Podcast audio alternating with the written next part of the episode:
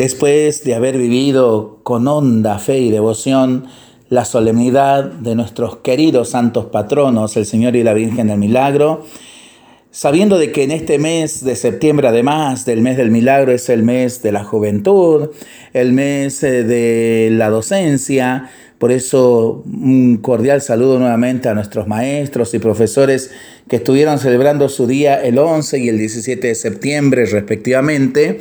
Pronto estaremos celebrando el día del directivo, estaremos celebrando el día del estudiante, el día de los trabajadores de la sanidad.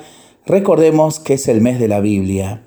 Por eso querido amigo, querida amiga que estás escuchando este mensaje, te propongo citas en la Biblia y pensamientos edificantes para el cristiano sobre el amor y la caridad.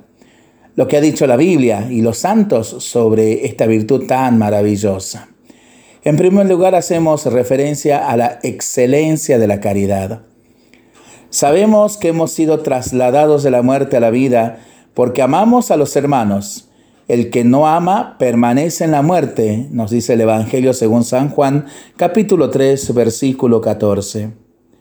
Si, hablando lenguas de hombres y de ángeles, no tengo caridad, soy como bronce que suena o címbalo que retiñe, nos dice San Pablo en la primera carta a los Corintios, capítulo 13, versículo 1. Pero por encima de todo esto, vístanse de la caridad, porque es el vínculo de la perfección, nos dice San Pablo en la carta a los Colosenses capítulo 4 versículo 14. Porque toda la ley se resume en esto solo precepto.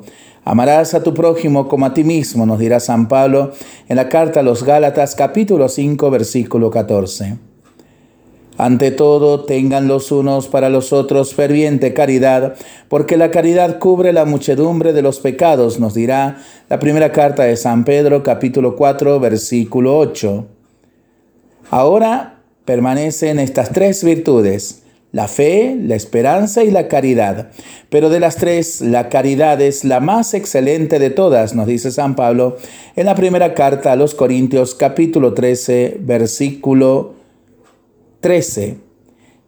De esta manera, desde las Sagradas Escrituras hemos hecho referencia a la excelencia de la caridad. Así seguiremos desandando desde la Biblia este tema maravilloso de la virtud de la caridad. Lo seguimos rezando y pensándolo en familia y entre amigos. Mientras lo hacemos, pedimos al Señor su bendición para este día y para esta semana que iniciamos. Le seguimos pidiendo por nuestras intenciones y nosotros responsablemente nos cuidamos y nos comprometemos a ser verdaderos instrumentos de paz. Que el Señor nos bendiga en el nombre del Padre, del Hijo y del Espíritu Santo. Amén. Que tengamos todos una excelente semana.